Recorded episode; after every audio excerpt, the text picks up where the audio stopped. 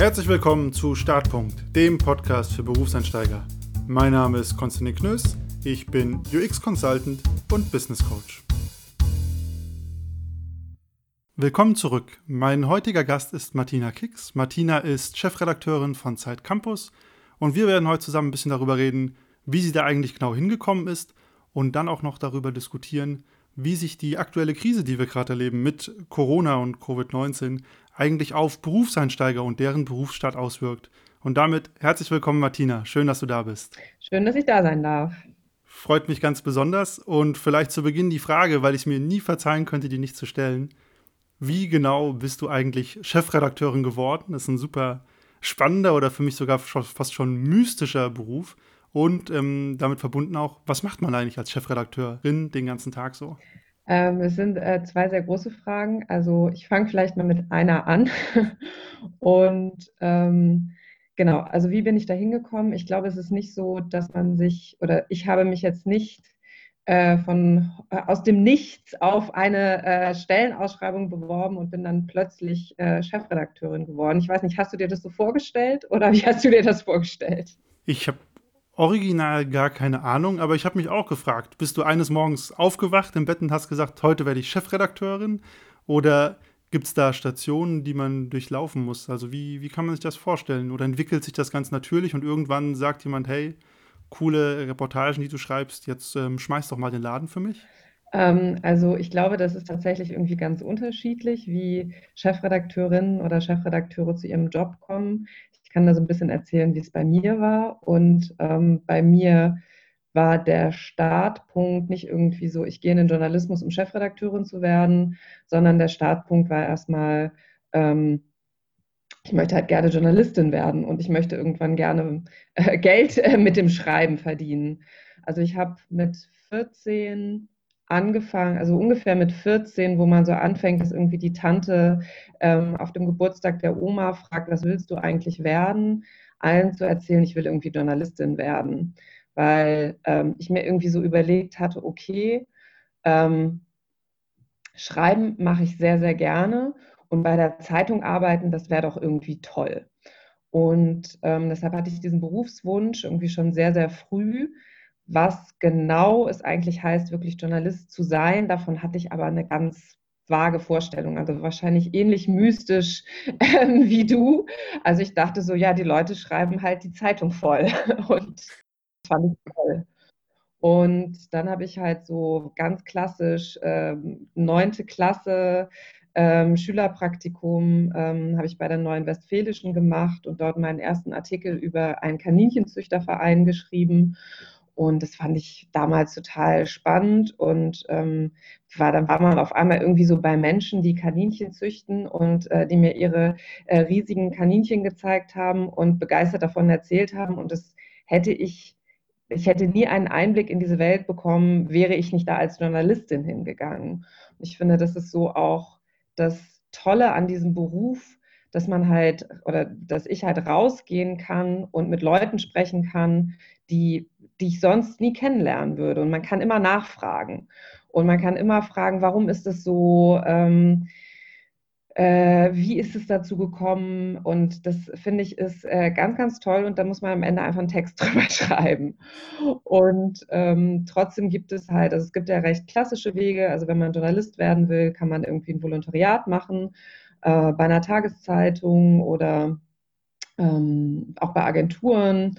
Und ähm, man kann irgendwie an die Journalistenschule gehen. Und mein Weg quasi ab äh, Schülerpraktikum war ähm, eher so ein ungewöhnlicher. Also ich bin nicht sofort an die Journalistenschule gegangen. Ich habe auch nicht Journalismus studiert, sondern ähm, ich habe erstmal angefangen, in Bielefeld Geschichte und Biologie zu studieren, weil ich dachte, das sind irgendwie so zwei Fächer, die interessieren mich und hoffentlich bringt mir das dann irgendwann mal was für den Job.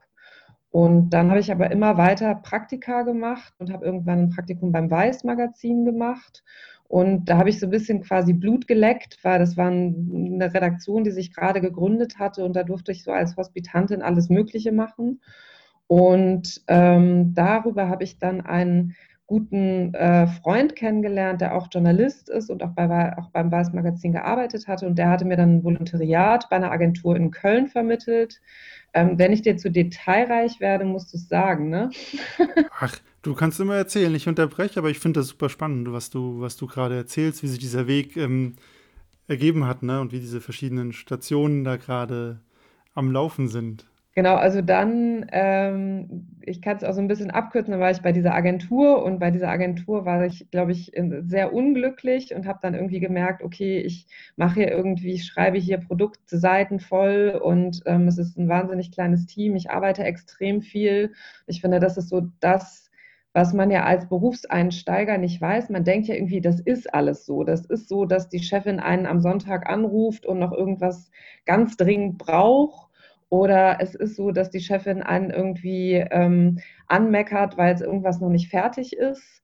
Und man oder ich dachte damals, das, das ist irgendwie so, dass, die, dass eine Chefin so viel Druck macht und dass eine Chefin so viele Projekte einem äh, auf den Tisch legt. Und im Nachhinein würde ich sagen, ist das äh, das beste Learning immer mit Leuten darüber sprechen, was man eigentlich so macht. Auf jeden Fall war ich da sehr unglücklich und bin dann, habe dann gekündigt und bin nach Berlin gegangen und war Redakteurin beim Weiß Magazin. Dort ist dann mein Vertrag relativ schnell ausgelaufen. Dann habe ich wieder studiert. Dann habe ich als Pauschalistin bei der Bild am Sonntag gearbeitet. Dann habe ich gedacht, okay, Journalismus, irgendwie so keine festen Verträge, ähm, das ist alles eher schwierig äh, und habe erstmal was ganz anderes gemacht und war ein Jahr lang Bildredakteurin bei dem Musikmagazin Intro. Und danach ähm, habe ich dann gemerkt in der Zeit, ach, ich vermisse das Schreiben und habe äh, mich an der Deutschen Journalistenschule beworben. Und da hatte ich einen äh, ganz tollen äh, Freund, Cornelius Bräumer, äh, den kann ich an dieser Stelle ganz herzlich grüßen. Ähm, der äh, hat mir damals oder hat mich damals irgendwie sehr gut beraten und mich da so ein bisschen hingecoacht an die Journalistenschule. Und ab dann ging eigentlich so der zweite Teil meiner, meiner Biografie los, würde ich sagen, von irgendwie so Indie-Publikationen und irgendwie so die äh, Aushilfe beim Großverlag. Hin zu, okay, ich mache jetzt wirklich ernsthaft richtig Journalismus und verdiene damit auch Geld. Ähm, das war schon die Deutsche Journalistenschule, die quasi mich so komplett professionalisiert hat. Und ähm, da weiß ich noch an unserem ersten Tag an der Deutschen Journalistenschule, wir alle so oder ich super aufgeregt, endlich an der elitären Journalistenschule angekommen. Und da sagte dann da sagten dann halt die, äh, die äh, äh, Journalisten, die uns da willkommen geheißen haben, ähm, ihr werdet alle keinen Job finden. Das war so das herzlich willkommen im Journalismus. Und das hat eher dazu geführt, dass ich mich, glaube ich, auch ziemlich angestrengt habe und ziemlich auch gearbeitet habe und nebenbei auch Texte veröffentlicht hab, habe. Und so habe ich ähm, dann auch direkt nach der Journalistenschule meinen ersten Job beim Magazin Neon ähm, bekommen. Und da habe ich als Redakteurin gearbeitet und Neon galt ja damals immer so ein bisschen als Studentenbravo. Ich habe Neon geliebt. Das war das Magazin, wo ich irgendwie immer hin wollte, wo ich geträ davon geträumt habe, dort mal zu arbeiten. Und ähm, Neon hat dann irgendwann so ein bisschen ähm, ja, so die Krise erlebt, beziehungsweise ich habe die Krise bei Neon miterlebt. Und das Magazin zog um von München nach Hamburg. Ähm, hatte verschiedene Chefredakteure und ich habe dann irgendwann so gemerkt, okay, ich möchte jetzt doch noch mal was anderes machen. Das ähm, killt irgendwie so ein bisschen meine Motivation und dann bin ich zum Zeitverlag gegangen. Ich habe meinen unbefristeten Vertrag bei Neon irgendwie über Bord geworfen für eine Teilzeitstelle bei Zeit Campus. Und Zeit Campus ist halt das junge Magazin der Wochenzeitung Die Zeit. Das gibt es im nächsten Jahr 15 Jahre. Und es ist auch also eine recht kleine Redaktion. Wir sind ein Team von zehn Leuten. Und was ich bei der Zeit am Anfang so sehr beeindruckend fand, ist, dass ich das Gefühl hatte, das ist, also ich bin da angekommen vom Krisenverlag Gruner und Jahr und ich hatte das Gefühl, es ist so wie ein Honeymoon. Ähm, alle sind freundlich, äh, Projekte, wir gehen irgendwie voran. Ähm, man hat das Gefühl, irgendwie, es, es, äh, es werden Leute eingestellt und ähm, es war eine sehr gute Arbeitsatmosphäre. Und da hatte ich halt einfach auch so ein bisschen das Glück, zur richtigen Zeit am richtigen Ort zu sein, ähm, dass dann Simon Kerbusk relativ schnell, nachdem ich angefangen hatte, der Chefredakteur von Zeit Campus, ähm, sich so ein bisschen in so eine Auszeit verabschiedet hat und Oskar Piekser hat dann übernommen. Und dann bin ich erst stellvertretende Chefredakteurin geworden. Und da habe ich mich tatsächlich wirklich so, wie du dir das wahrscheinlich vorstellst, ähm, beworben, also bei ähm, unserer Geschäftsführerin und habe quasi drei Aufgaben bekommen, ähm, die ich damals, wo ich mir damals irgendwie ein Konzept überlegen musste. Und ähm, genau, dann habe ich das wohl nicht so ganz so schlecht gemacht. Und dann ist Oskar in Elternzeit gegangen. Und deshalb ähm, durfte ich dann mal kommissarisch die Chefredaktion übernehmen. Und dann im Januar diesen Jahres durfte ich sie, es war quasi wie so eine Probezeit, glaube ich, äh, und dann ähm, ja, ähm, war irgendwie klar, okay, alle sind, sind zufrieden und ich habe Lust, das weiterzumachen. Und jetzt mache ich das seit Januar nicht mehr als Stellvertreter, also nicht mehr als kommissarische Chefredakteurin, sondern als richtige Chefredakteurin. Das ist mal eine bewegte Berufsbiografie. Ich glaube, das hätte man so nicht planen können. ähm, was ich spannend finde, du hast das gesagt, du warst in dieser ersten Hälfte, die du beschrieben hast, ähm, in dieser Agentur, noch relativ am Anfang, und hast dann gemerkt, du bist unglücklich, bist da weggegangen. Und später hast du es erzählt, war es bei Neon das Gleiche. Du warst irgendwie unzufrieden oder unglücklich und hast dann ja dich auch aus vielleicht der, der sicheren Lage verabschiedet und nochmal ein Abenteuer gewagt. Ähm, kannst du vielleicht jeweils so beschreiben, woran hast du eigentlich gemerkt, ähm, okay, das passt jetzt nicht mehr für mich? Ähm, ja, wie hast du das einfach für dich festgestellt und welche, also die Konsequenzen, die du gezogen hast, ist ja klar, du bist jeweils weggegangen? Also ich würde es, glaube ich, mal eher auf Neon münzen, weil die, dass ich in dieser Agentur war, das ist wirklich auch schon lange her. Ich habe einfach gemerkt, ich gehe nicht mehr so gerne zur Arbeit und ich hatte auch das Gefühl, das Produkt ähm, oder das Magazin, was wir gemacht haben, mit dem ich mich sehr identifiziert habe, verändert sich gerade und ähm, ich habe mich da als Redakteurin nicht mitgenommen gefühlt. Und ähm, das hat also so zu vielen, ich sage mal so hauspolitischen Veränderungen geführt. Also ich hatte irgendwann so das Gefühl, okay, wir sind mehr damit beschäftigt, zu gucken, was passiert gerade im Team und was passiert gerade mit diesem Produkt im Verlag. Und der Fokus ist nicht mehr so sehr darauf, okay, wie mache ich jetzt eigentlich die bestmögliche Geschichte? Und ähm, also das, das ging so ein bisschen weg vom Inhaltlichen und das hat mir sehr auf die Laune gedrückt. Und dann habe ich halt so gemerkt, okay, ähm, ich bin jetzt 30 und habe meinen unbefristeten Arbeitsvertrag, ähm, aber vielleicht ist es doch nochmal ganz gut, woanders hinzugehen. Und das hat sich dann am Ende auch also wirklich wahnsinnig gelohnt. Also das war überhaupt nicht absehbar. Es gab Leute, die diesen, die diesen Schritt von der Vollzeitstelle zu einer Teilzeitstelle in Befristung nicht verstanden haben. So kann man es, also so kann man es sagen. Es gibt Leute, die das halt nicht verstanden haben, warum ich das gemacht habe. Und im Nachhinein muss ich sagen, war das halt total super. Musstest du, du hast gesagt, äh, in deinem Umfeld haben es einige Leute nicht so richtig verstanden. War das so, dass du dann da auch ähm, gegen Widerstände gehen musstest in deinem Umfeld, weil du sagen, um Gottes Willen, was machst du da endlich? Die unbefristete Stelle ist schwer genug im Journalismus, ähm, dass du dich damit noch auseinandersetzen musstest? Oder hast du für dich gemerkt, okay, eigentlich, das, ähm, das Herz hat irgendwie abgeschlossen mit dem Job und es muss jetzt weitergehen oder was Neues steht an? Ähm, ich glaube, ich habe da schon noch mal drüber nachgedacht, weil das auch schon Kollegen waren, die ich sehr geschätzt habe. Ähm, aber mir war einfach klar, da kann ich mich nicht mehr weiterentwickeln und das bremst mich eher aus. Und ich bin jemand, ähm, ich will lieber vorangehen, als jetzt ähm, zurückzublicken und mich in Nostalgie zu suhlen, ähm, sondern ich hatte das Gefühl, ich muss jetzt aktiv was machen damit sich meine Situation verändert. Und ähm, ja, im Nachhinein kann man sagen, äh, richtige Vibes gehabt, Neon wurde eingestellt und ähm, heute bin ich Chefredakteurin, aber das war zu dem Zeitpunkt nicht absehbar. Aber ich glaube, es lohnt sich, ähm, gewisse Risiken manchmal einzugehen und so ein Zweijahresvertrag und äh, eine Teilzeitstelle sind ein überschaubares Risiko. Also ich wäre damals, glaube ich, nicht komplett ähm, ins Freien-Dasein gegangen, weil ich bin schon ein ziemlicher Sicherheitstyp. Ähm, ich mag das schon, fest angestellt zu sein und ähm, zu wissen, irgendwie, ich bekomme jeden Monat eine Summe auf mein Konto überwiesen. Ja, das ist, glaube ich, auf jeden Fall nichts Verkehrtes, vor allem wenn man dafür Vollzeit arbeitet. Ähm, was ich noch spannend fand, du hast gemeint, in der Journalistenschule hast du dich nebenbei noch äh, angestrengt in deinen Worten, hast nebenbei noch geschrieben und ich habe es zumindest so rausgehört, quasi dein, ja, dein Fertigkeitslevel auch selbstständig noch ein bisschen vorangetrieben beim Schreiben. Kannst du dazu noch was erzählen? Hm, ich glaube, also ich habe, wann war ich an der Journalistenschule? 2012. 2012, 2013. Ähm, wir sind schon gestartet mit so einem Grundton von, ihr werdet wahrscheinlich keinen Job bekommen. So.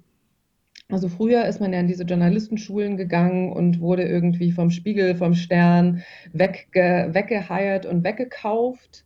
Und ähm, diese Zeiten sind halt einfach so ein bisschen vorbei.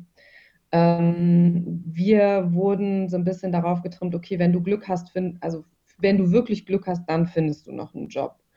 Und ich glaube, angestrengt haben wir uns alle. Also das war jetzt nicht nur ich, sondern ich hatte das Gefühl, jeder in, in, in meiner Klasse hat nicht nur die Journalistenausbildung genossen, sondern hat nebenbei auch Texte veröffentlicht. Und das war am Ende natürlich total gut, weil ich habe nicht so viel veröffentlicht. Es gab auch irgendwie Klassenkameraden, die sehr viel veröffentlicht haben.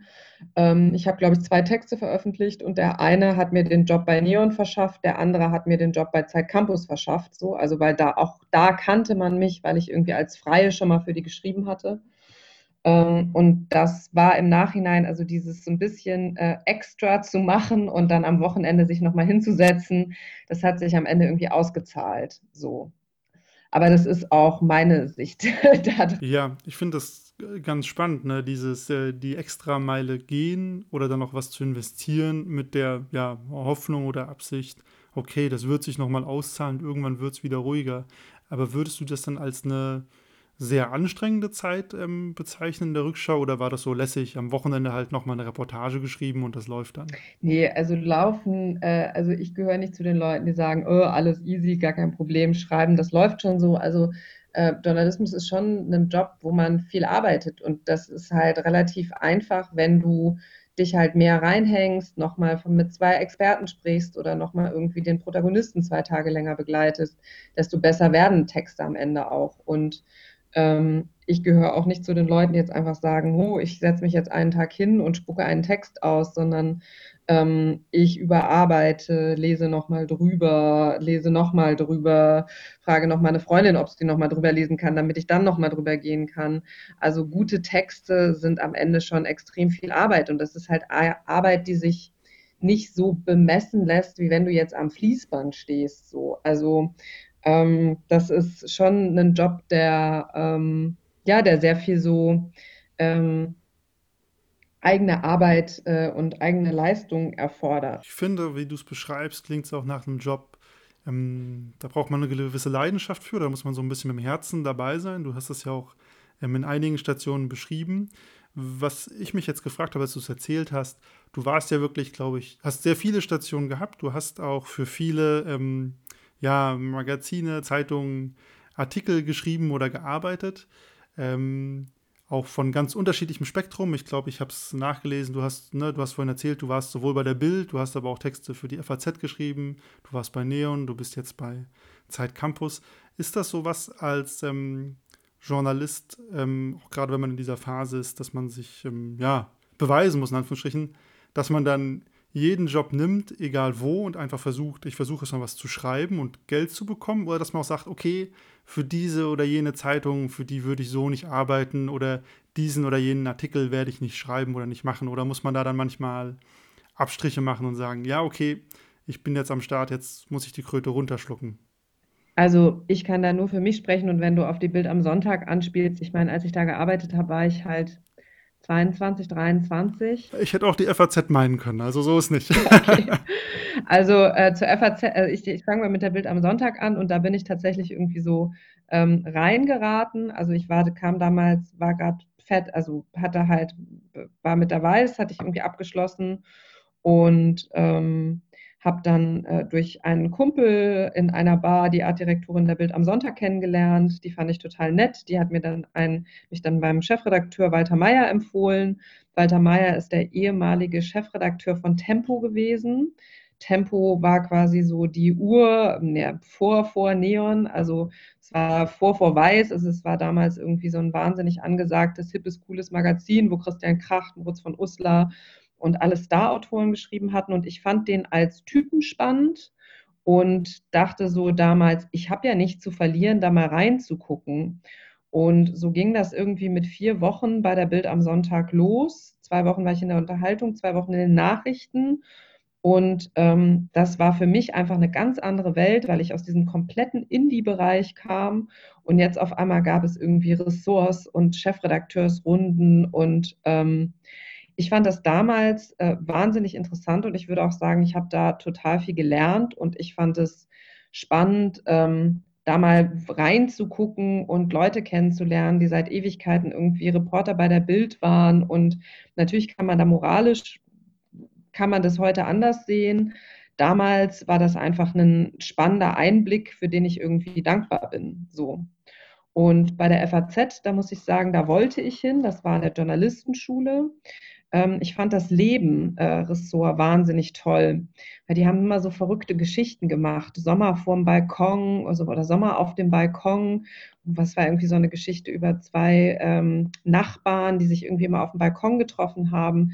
Also die haben damals ähm, äh, sind mir die tatsächlich inhaltlich aufgefallen und deshalb wollte ich ganz gezielt in dieses Ressort, um dort zu arbeiten. Du hast es gerade schon erzählt, ne? thematisch hatte ich das eine oder andere angelockt oder manchmal auch einfach das, ja, wie, wie so ein ja, Zeitungskonzern oder Unternehmen strukturell aufgestellt ist. Ähm, jetzt bist du bei Zeit Campus. Euer Thema sind ja eigentlich, korrigiere mich gerne, Studierende oder Leute, die vom Studium gerade in Richtung Berufseinstieg kommen, also Berufseinsteiger. Ja, was begeistert dich an dem Thema? Du bist ja jetzt auch Chefredakteurin, also ihr beschäftigt euch ja sehr viel damit. Was, was reizt dich an dem Thema oder was macht es da für dich so spannend, dazu zu schreiben? Also ich schreibe tatsächlich inzwischen gar nicht mehr. Also das ist das, was sich an meinem Job ah. geändert hat. äh, sondern ich bin eher dafür zuständig, dass äh, andere äh, Kolleginnen und Kollegen schreiben können und die bestmöglichen Geschichten in Zeit Campus landen. Und genau, also wir machen ähm, wir bringen jedes Jahr sechs Hefte raus und ähm, zusätzlich drei Ratgeber. Und ein Ratgeber davon ist der Zeitcampus Ratgeber Berufseinstieg. Und den haben wir im letzten Jahr so ein bisschen gelauncht. Ähm, wir haben uns mit Berufseinsteigern zusammengesetzt und wollten wirklich irgendwie ähm, erfragen, was sind Probleme, die sie haben, was sind irgendwie Fragen, die sie im Kopf haben, ähm, was, was interessiert sie an dem Thema. Und das Ergebnis war so ein bisschen, dass wir den Ratgeber sehr viel magaziniger gemacht haben, also mit einer Titelgeschichte, mit verschiedenen, ähm, mit verschiedenen Elementen, mit Ressortseiten, ähm, also mit so Ressortschlussseiten. Ähm, und in dem Ratgeber ging es sehr darum, was können Berufseinsteiger fordern, wie können sie selbstbewusst in ein Bewerbungsgespräch reingehen, weil im letzten Jahr war die Situation ja eher, dass sich die Unternehmen um die junge Generation, um die Absolventinnen und Absolventen gerissen haben. Also die Absolventinnen konnten, konnten quasi auswählen, wo sie arbeiten möchten und Unternehmen haben äh, One-Click-Bewerbungen eingeführt, damit es äh, möglichst einfach ist, äh, die Bewerbung abzuschicken. Ähm, die haben Tischkicker aufgestellt. Es gibt irgendwie äh, eine Unternehmensberatung, die extra so ein, so ein Sabbatical-Programm eingeführt hat, damit äh, von Anfang an klar ist, man kann irgendwie ja schon als Berufseinsteiger sofort ein Sabbatical auch im ersten Jahr äh, mitmachen. Und ähm, also das war so ein bisschen, also ich will nicht sagen wie Disneyland, aber es war, also es, es waren auf einmal irgendwie sehr viele Forderungen, die man auch als Berufseinsteiger stellen konnte. Ähm, da so. Und damit haben wir uns sehr beschäftigt und dann ist halt Corona passiert. So, und ähm, ein Drittel aller ähm, Stellenanzeigen für Young Professionals sind im März, April, Mai weggebrochen. Und die Leute, die irgendwie wahnsinnig gefragt waren auf dem Arbeitsmarkt, irgendwie Ingenieure, ähm, haben auf einmal keinen Job mehr gefunden. So. Und ähm, in diese Situation hinein haben wir halt diesen Ratgeber geplant und ähm, eigentlich nochmal wieder komplett neu ausgerichtet, weil ähm, das jetzt natürlich, also ich glaube, Akademiker sind immer noch extrem privilegiert so, also diese 500.000 Absolventen, Pi mal Daumen, die dieses Jahr ihren Abschluss machen werden, ähm, die werden schon einen Job finden, aber eben sie müssen eben ein bisschen flexibler sein. Und es kann sein, dass halt einfach der Traumjob nicht sofort klappt oder dass Träume platzen, so wenn man noch mal ins Ausland wollte oder ein Jahr Work and Travel machen wollte, bevor man irgendwie, ähm, bevor man irgendwie seinen ersten Job annimmt. Und ich glaube, da lernt gerade eine, eine, eine junge Generation flexibler zu sein und Kompromisse zu machen. Und ich glaube aber, dass die Lage nicht aussichtslos ist. Aber wenn man, also wir haben Tiag zum Beispiel, unseren Ingenieur in der Titelgeschichte, der dachte halt, er schreibt irgendwie 10 oder 20 Bewerbungen und am Ende hat er 40 geschrieben und einen Job gefunden. Aber es hat halt länger gedauert und er musste halt deutlich mehr ähm, Bewerbungen schreiben. So. Und das ist, glaube ich, schon die Situation, dass es schwieriger ist, aber nicht aussichtslos. Du hast es jetzt gerade schon ein bisschen angerissen, wie die Corona-Krise auch eine Krise für Berufseinsteiger machen, äh, sein kann.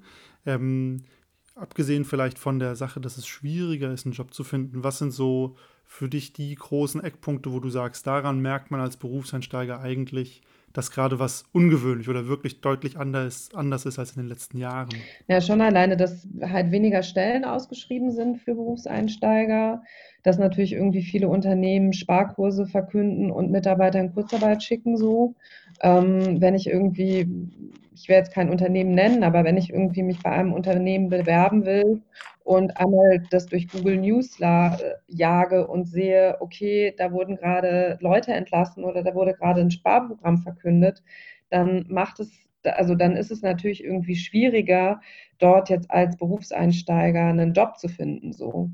Und ähm, genau, ich glaube, die Berufseinsteiger, die jetzt wirklich ihren Master gerade gemacht haben oder ihren Bachelor gemacht haben, müssen sich halt überlegen, ähm, ja, wie, wie kompromissbereit bin ich irgendwie für den Berufsstaat? Und ähm, wahrscheinlich ist es halt auch so, dass sie mehr Bewerbungen schreiben müssen, als sie ursprünglich dachten. Und ich glaube, und darum geht es auch in einer Geschichte, es ist halt noch mal wichtiger geworden, sich nicht einfach irgendwo zu bewerben, weil das könnte schon irgendwie vom Uni-Profil her passen, sondern wirklich genau zu recherchieren und zu gucken, was braucht ein Unternehmen, ähm, und was kann ich eigentlich bieten. Und da hilft es halt oft irgendwie auch auf Qualifikationen zu schauen, die man irgendwie so vielleicht im Privaten oder so schon, ähm, schon angehäuft hat. Spannend. Das heißt, du würdest also eher sagen, ähm, oder dein Rat wäre auch eher da, okay, als Berufsansteiger achte auf ein gutes Match mit dir und dem Unternehmen und ähm, lass im Zweifel lieber, eine, lieber ein Unternehmen außen vor lassen, weil es vielleicht nicht ganz so gut passt? Oder würdest du sagen, okay, egal, einfach mal bewerben, bisschen Mut zur Lücke und dann mal schauen, was sich ergibt? Ich glaube, es kommt immer auf die private Situation von, von einem ähm, Absolventen an. So. Also wenn man sich halt ähm, wenn man gerade irgendwie überlegen muss, wie man die Miete zahlt, so, dann ist die finanzielle Situation natürlich schon etwas, was einen auch ein bisschen kompromissbereiter macht, als man das vorher irgendwie dachte. Ähm, ich glaube aber zum Beispiel, ähm, also dass es auch Stellen gibt, wo man sie irgendwie nicht, nicht direkt erwartet, also zum Beispiel im öffentlichen Dienst. Also eine unserer Protagonistinnen, ähm, die erzählt zum Beispiel auch, ja, eigentlich wollte sie jetzt erst in Ruhe ihre Masterarbeit schreiben, dann konnte sie ihre Masterarbeit nicht anmelden und dann hat sie sich jetzt auf eine Stelle beworben, die halt einfach ähm, im öffentlichen Dienst ist und wo sie einfach jetzt auch erstmal ein bisschen Sicherheit hat. Und ähm, das kann natürlich auch eine Möglichkeit sein. Und ich glaube, es lohnt sich halt wirklich genau zu gucken, wo habe ich mich qualifiziert, was möchte ich eigentlich machen und ähm, da halt auch so ein bisschen ja, Recherchezeit zu investieren und sich das Unternehmen genauer anzugucken. Weil wenn ich einfach irgendwie, also ich bekomme ja auch regelmäßig Bewerbungen geschickt, mhm. sei es für Hospitanzen oder sei es für Stellen. Ähm, ich sage das jetzt mal böse, oft schreibt man halt schnell sowas zusammen und überlegt sich gar nicht so genau, was brauchen die eigentlich? Also was braucht das Unternehmen von mir und was kann ich eigentlich liefern? Und zum Beispiel, um da jetzt ein konkretes Beispiel zu nennen, ähm, wenn zum Beispiel man sich auf, ein, auf eine Stelle im Vertrieb bewirbt und man hat halt eigentlich außer irgendwie die Pflichtpraktika keine Berufserfahrung, ähm, dann sollte man halt überlegen, okay, wo habe ich denn zum Beispiel schon mal irgendwie im, was gemacht, was in die Richtung geht? Und keine Ahnung, wenn man zum Beispiel seit seit zehn Jahren einen eBay-Online-Shop betreibt oder leidenschaftlich auf Flohmärkten Dinge verkauft, ist das ja auch eine Form von Jobtraining, Jobtraining für Vertrieb. So, man vertreibt, man wirbt Dinge an, man verkauft. Ähm, und da halt wirklich zu gucken, was sind eigentlich die Skills, die ich die ich vielleicht irgendwie äh, im Privaten gelernt habe, die ich dann aber auf die Stellenbeschreibung, ähm, äh, die dann auf die Stellenbeschreibung zutreffen, das finde ich total interessant. Also das sollten, sollte man machen und da sollte man ein bisschen Zeit drauf verwenden.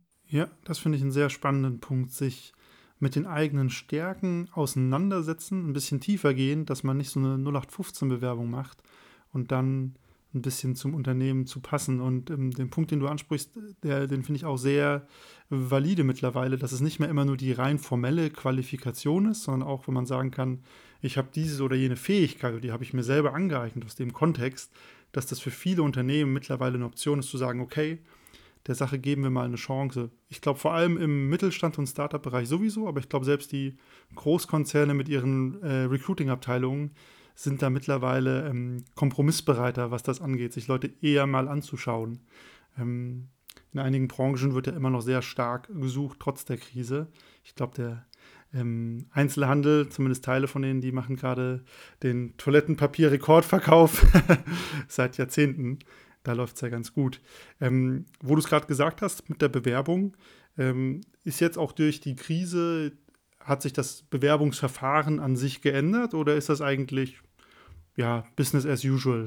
Naja, also viele Bewerbungsgespräche oder auch Assessment Center ähm, finden ja inzwischen digital statt. Und das heißt natürlich, dass man sich da irgendwie, glaube ich, auf ein Bewerbungsgespräch ein bisschen besser vorbereiten muss, weil man halt, also, weil man halt einfach irgendwie weiß, okay, man führt das Bewerbungsgespräch im Zoom-Call und ähm, da haben wir einen ganz, äh, ganz tollen Service auch in einem Ratgeber, wo man irgendwie, also wo man nochmal nachlesen kann, wie man äh, den Rechner richtig einstellt, worauf man irgendwie achten sollte. Ähm, einer meiner Lieblingstipps ist, dass man quasi, wenn man selbst auch so eine Videobewerbung aufnimmt, zum Beispiel, das ist ja auch eine Option, ähm, dass man dann Straßenschuhe irgendwie in der Wohnung anziehen soll, damit man so festen Stand hat, äh, während man das Video aufzeichnet. Also da stehen sehr viele, sehr gute praktische Tipps drin ähm, zu, den, ähm, zu der Bewerbung. Und was ich spannend finde, weil ich erlebe es gerade von der anderen Seite im Recruiting, jetzt, ne, man rekrutiert die Leute, Videocalls sind ja natürlich das Mittel der Wahl, da gewöhnt man sich auch irgendwann dran. Jetzt kommen aber neue Kollegen irgendwann in die Firma, ne? die müssen ongeboardet werden, die müssen sich einarbeiten, jetzt aus Unternehmenssicht, aus Bewerbersicht. Ich bin in einem neuen Unternehmen, wie, wie komme ich denn an, wenn alles nur remote ist? Wie lerne ich denn das Unternehmen kennen? Wie ist denn da die Lage eigentlich oder was kann man da empfehlen? Also ich glaube, der Jobstart im Homeoffice ist äh, nicht so einfach. Also wir hatten das auch, dass wir irgendwie Hospitanten äh, quasi im Homeoffice on, äh, onboarden äh, mussten. Und ich glaube, ähm, also jedes Unternehmen wird das irgendwie so ein bisschen anders regeln. Also wir hatten zum Beispiel mal so einen Morning Call, als wir wirklich im ähm, ähm, im März so waren, wo wir halt nur privat geredet haben. Also da war immer so die Frage, wie geht es euch, was beschäftigt euch gerade? Und darüber lernt man sich natürlich schon irgendwie kennen. Und ähm, da ist natürlich auch so ein bisschen an der Aufgabe, eine Aufgabe der Führungskraft, gerade die Neuen, ähm, die jetzt irgendwie im Homeoffice starten, ähm, ein bisschen besser einzubinden und an die Hand zu nehmen. Ähm, gleichzeitig haben Führungskräfte natürlich auch durch die Krise extrem viel zu tun. Und ich glaube, deshalb kann man als Berufseinsteiger irgendwie gut den Chef oder die Teamleitung fragen, hey du, ähm, wen im Team kann ich denn irgendwie ansprechen, wenn ich Fragen habe, wenn das nicht irgendwie der, die Teamleitung ist. Dass man quasi so irgendwie so ein Tandem hat, der einen so ein bisschen einarbeitet. Ähm, ich glaube, man kann halt auch äh, wirklich aktiv auf die Leute zugehen und genauso wie man sich halt äh, im Büro auf einen Kaffee mit Kollegen verabreden würde, sollte man das halt auch digital tun und halt immer wieder fragen, hey, lass uns doch mal digital Mittagessen gehen oder lass uns doch mal irgendwie, wenn es möglich ist, Kaffee trinken, ähm, äh, Kaffeepause machen und um den Block gehen. Also ähm, ich glaube, man sollte sich da wirklich ähm, genauso äh, anbieten, fragen und ähm, reinhängen, wie man das halt vor Ort im Büro machen würde.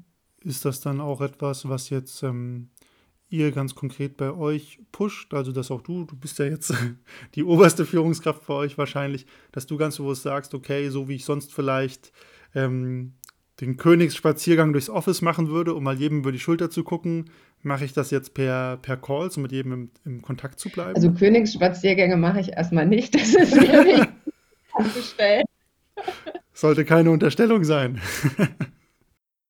Nein, also ähm, wir haben halt wie gesagt, wir haben einmal diesen Morning Call gemacht. Ähm, das war, glaube ich, also das fand ich einfach sehr gut. Also es war überhaupt nicht irgendwie so Controletti-mäßig gedacht, sondern ich habe halt das Gefühl, ähm, bei Slack, also Slack beschleunigt ja Kommunikation, weil man halt schnell so Arbeitsaufträge hier redigiert, das, redigier den Text mal bitte, ähm, da fehlt noch die Info, kannst du das jetzt bitte schnell machen? Aber Slack ähm, ersetzt halt nicht so das Zwischenmenschliche, dass man mal irgendwie sagt, ah ja, ähm, wie war denn jetzt dein Umzug oder so. Also dafür würden wir Slack eher weniger nutzen für so diesen privaten äh, Talk, den man halt sonst bei uns irgendwie, wir haben Wasserspender und eine Kaffeemaschine in so einem Pantry stehen. Da plaudert man halt schon anders, wenn man wirklich physisch zusammen ist, als wenn man nur digital zusammen ist. Und ich glaube, als Führungskraft ist es total wichtig, irgendwie da ähm, in Zeiten von Corona und in Zeiten von Homeoffice mehr auf die Bedürfnisse der einzelnen Mitarbeiter einzugehen und dafür halt irgendwie Formate zu finden. Also bei uns war das halt die Kaffeebar oder im Sommer haben wir zum Beispiel einmal ein, ähm, eine Campus-Ausgabe bei uns auf der Dachterrasse gefeiert, wo wir dann halt einfach alle draußen waren. Und das war für die Kolleginnen und Kollegen und auch für mich total wichtig, damit wir mal einmal so, so einen Schlusspunkt haben für ein Heft und uns alle halt auch wieder begegnen und das halt, also diesen Erfolg, dass das Heft erschienen ist, einmal zusammen feiern. So. Das finde ich spannende Punkte, weil was du ja auch eigentlich implizit sagst, ist, als Berufseinsteiger Klar, ich muss mich bemühen anzukommen, auch wenn es remote ist, aber ich darf auch erwarten, dass das Unternehmen sich die Mühe macht, remote auf mich zuzukommen. Und das ist irgendwie auch das, was ich in Anführungsstrichen einfordern darf bei meinen dann neuen Vorgesetzten und Chefs.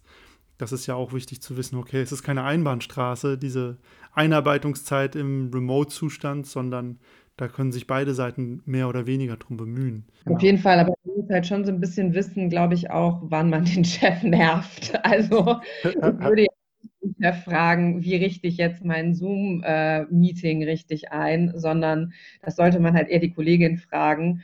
Aber ähm, also so, genau, es ist keine Einbahnstraße, sondern man sollte halt eher gucken, dass man sich auch an die Kollegen wendet und dass man sich vielleicht an den Kollegen wendet, der jetzt gerade nicht die Deadline hat, weil irgendein Pitch ansteht, sondern dass man so ein bisschen guckt, okay, wer könnte gerade irgendwie gerade Zeit für mich haben, so, ne? Ähm, ja. Ja, absolut. Ich glaube, das ist genau das Ding. Ich erlebe das äh, bei neuen Kollegen bei uns auch häufig ähm, dass dann dieses Ding, dann traut man sich nachher irgendwann gar niemanden anzusprechen, weil alle sind ja beschäftigt und den Chef erst recht nicht, weil der schwebt ja irgendwo auf einer Wolke. Und ich glaube, da kann man immer nur den Mut aussprechen, irgendwen wird man mal ansprechen müssen und wenn es den Leuten nicht passt, dann werden sie es schon sagen. Macht zumindest ich immer. das ähm, Führungsbild, wenn du von Chefs auf Wolken sprichst. Ja, ich glaube, kommt immer aufs Unternehmen drauf an. Ähm, aber in manchen ist das ja so, je nachdem, wie die hierarchisch strukturiert sind. Und ich glaube, gerade als Einsteiger hat Chef oder Vorgesetzter immer noch was ganz besonders Mystisches, ne? Weil das im Zweifel ja die Person ist, die meine Probezeit äh, vorzeitig beenden kann. Zumindest ging es mir am Anfang so. Ähm, Kenne ich aus meinem Start. Eine Empfehlung die mir in eurem neuen Heft sehr gut gefallen hat oder wo ich schmunzeln musste, war, wenn alle Stricke reißen, wenn alles schief geht, dann die Empfehlung, werd doch Lehrer. Ähm, wie seid ihr da drauf gekommen? Naja, man muss sich ja irgendwie schon überlegen, ähm, welche, welche Branchen halt äh, oder welche, welche Bereiche gerade halt irgendwie dringend suchen. Und ähm, wenn man halt wirklich irgendwie einen sicheren Job haben will und ähm, ein gesichertes Einkommen, dann ist Lehrer natürlich äh, eine, kann ein so muss man halt, muss man halt Bock drauf haben. Ähm, und es kommt halt immer ja darauf an, was für ein Bedürfnis habe ich. Und das muss man sich ja halt einfach irgendwie fragen. Ähm, wenn ich jetzt irgendwie Ingenieur bin und ein halbes Jahr ähm, Bewerbungen schreiben, fühlt sich für mich fürchterlich an. Ähm, oder weiß nicht, Luft- und Raumfahrttechniker oder so. Ähm, dann kann das ja eine Option sein. Also wenn man halt zum Beispiel gerne vor Leuten spricht, ähm, wenn man äh, Kinder und Jugendliche mag, ähm, dann kann das ja total eine total gute Option sein und ein guter Zeitpunkt, um halt ähm, umzuswitchen so. Und ähm, genau, also wir haben das halt so als eine Option, wollten wir das halt nicht außer Acht lassen, weil der Lehrermangel natürlich einfach drastisch ist und auch immer weiter zunehmen wird so. Das stimmt auf jeden Fall. Es hat das leichte Schmunzeln konnte ich mir trotzdem nicht verkneifen, weil es glaube ich, ich kenne das noch aus ähm, aus Schulzeiten kenne ich das noch. Das war immer so, ja, ich weiß nicht, was ich tun soll, ja, dann werd auch Lehrer, hat man bei uns immer gesagt. Ähm, und einige Leute sind daraus hervorgegangen, die sind sehr gute Lehrer und andere, naja, eher nicht. Äh, deswegen fand ich das ganz lustig als Empfehlung. Aber stimmt natürlich, ich glaube, Lehrer sind eine Branche, die, ja, die kennen in dem Sinne keine Krisen, so wie auch, es ist zwar ein kriselndes System, weil Ärzte sind ja auch was super Wichtiges, wird immer gefragt. Ähm, und man sieht ja gerade sehr deutlich, welche Berufe auch generell in den Krisen super wichtig sind, damit überhaupt der ganze Laden hier noch am Laufen gehalten wird. Was ich spannend fand, du hast am Anfang noch gesagt, okay, jetzt durch Corona letztes Jahr oder auch die letzten Jahre konnte man sehr anspruchsvoll sein, man konnte sich so ein bisschen Cherry-Picking betreiben. Ähm, jetzt sind Träume geplatzt. Ich kann das Auslandssemester nicht machen, ich kann mein, ähm, oder das Auslandsjahr ähm, ich kann den Traumjob nicht machen, weil die haben gerade Einstellungsstopp. Würdest du sagen, boah, das ist doof, das ist jetzt schade, dass hier so viele Dinge, auf die man Anspruch hat, wegfallen? Oder würdest du eher sagen, okay, man kann es auch andersrum sehen, vielleicht holt es uns alle wieder ein bisschen auf den Boden der Tatsachen zurück?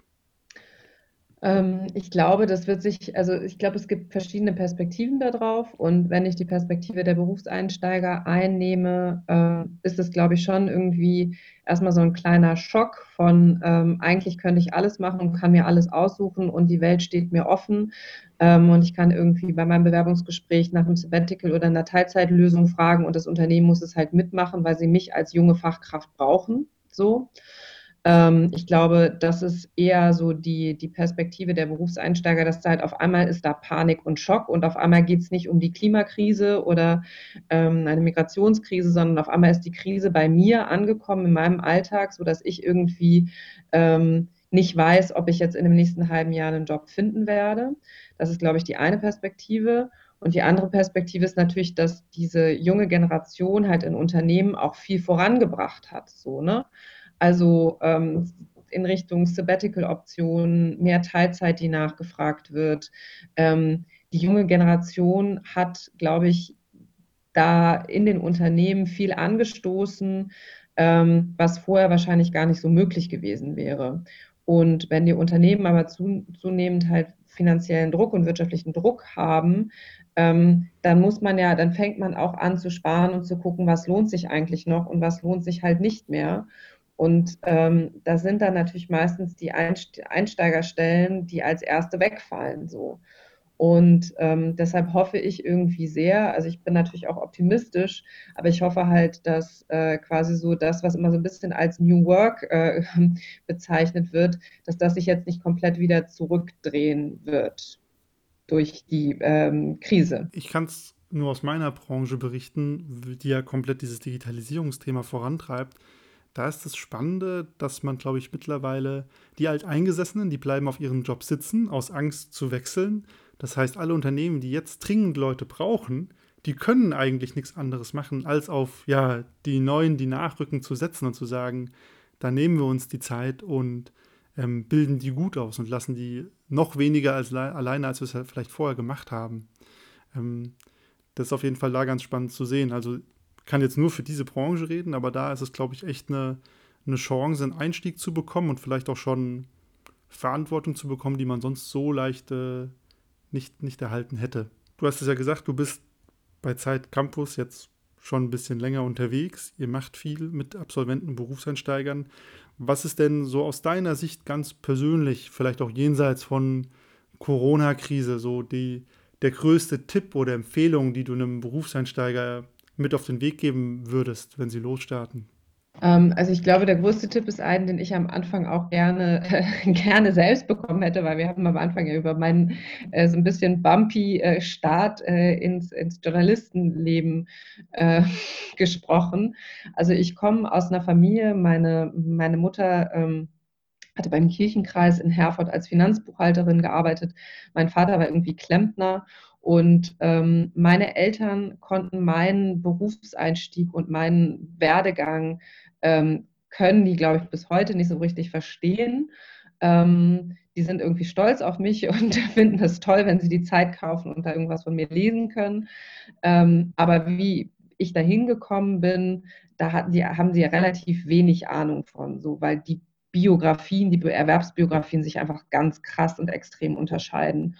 Und ich glaube, mein wichtigster Rat ist irgendwie, ähm, wenn ihr jetzt nicht Eltern habt, die, ähm, die genau den Job machen, den ihr auch machen wollt, lasst euch von den Eltern und irgendwie aus dem Elternumfeld äh, nicht so viel äh, sagen, ähm, sondern schaut eher, dass ihr euch Leute sucht, die in dem Bereich arbeiten, die, ähm, die die euch Tipps geben können. Wenn ihr Journalist werden wollt, fragt einen Chefredakteur, schreibt mir bei Xing oder LinkedIn oder bei Instagram ähm, und sucht Kontakt zu Leuten aus der Branche, die euch einen Einblick geben. Weil ich glaube, am Anfang so, also aus heutiger Perspektive hätte ich wahrscheinlich nicht dieses Volo in dieser Agentur anfangen sollen, weil es einfach irgendwie klar war, okay, es ist eine Mini-Agentur, eigentlich sind, eigentlich ist es keine Ausbildungsagentur. Klassisch, die haben ein Volontariat ausgeschrieben, weil sie halt eine billige Arbeitskraft haben wollten, so. Also aus heutiger Sicht hätte man da so Alarmzeichen sehen äh, sehen sollen. Und hätte ich da mal mit anderen Journalisten nochmal drüber gesprochen, hätte ich mir das vielleicht auch nochmal anders überlegt. Ähm, ich bin aber trotzdem jemand, der immer sagt, äh, hätte, hätte bringt nichts, ähm, sondern natürlich habe ich auch da was gelernt und natürlich lernt man ja auch durch Fehler. Aber ähm, wenn ich jetzt einen Tipp geben sollte, ist es, da wo ihr hin wollt, äh, trefft euch mal mit jemandem, der euch mal so ein bisschen erzählt, wie es da eigentlich ist und ähm, genau, dann bekommt ihr einen Einblick, dann könnt ihr euch irgendwie überlegen, passt das für euch ähm, oder passt das eher nicht. Recherchieren und Informationen sammeln. Das ist, glaube ich, mein, mein Schlüsseltipp. Nicht einfach irgendwo was hinschicken, ähm, sondern vorher ein bisschen recherchieren und sich umhören. Recherchieren und Informationen sammeln ist auf jeden Fall ein sehr journalistischer Tipp, die Sache anzugehen. Da sieht man, da hat sich die, der weite Weg gelohnt. Naja, ich würde es vielleicht ist ein, also das steht auch im Zeitcampus Ratgeber Berufseinstieg. Also das Kleinste ist ja irgendwie, ich weiß nicht, ich sage jetzt, ich will bei Google arbeiten, einfach mal bei Facebook zu gucken in der Freundesliste, ähm, wer arbeitet denn bei Google aus meinem Bekanntenkreis, so oder kenne ich wen, der jemanden kennt, der da mal ein Praktikum gemacht hat.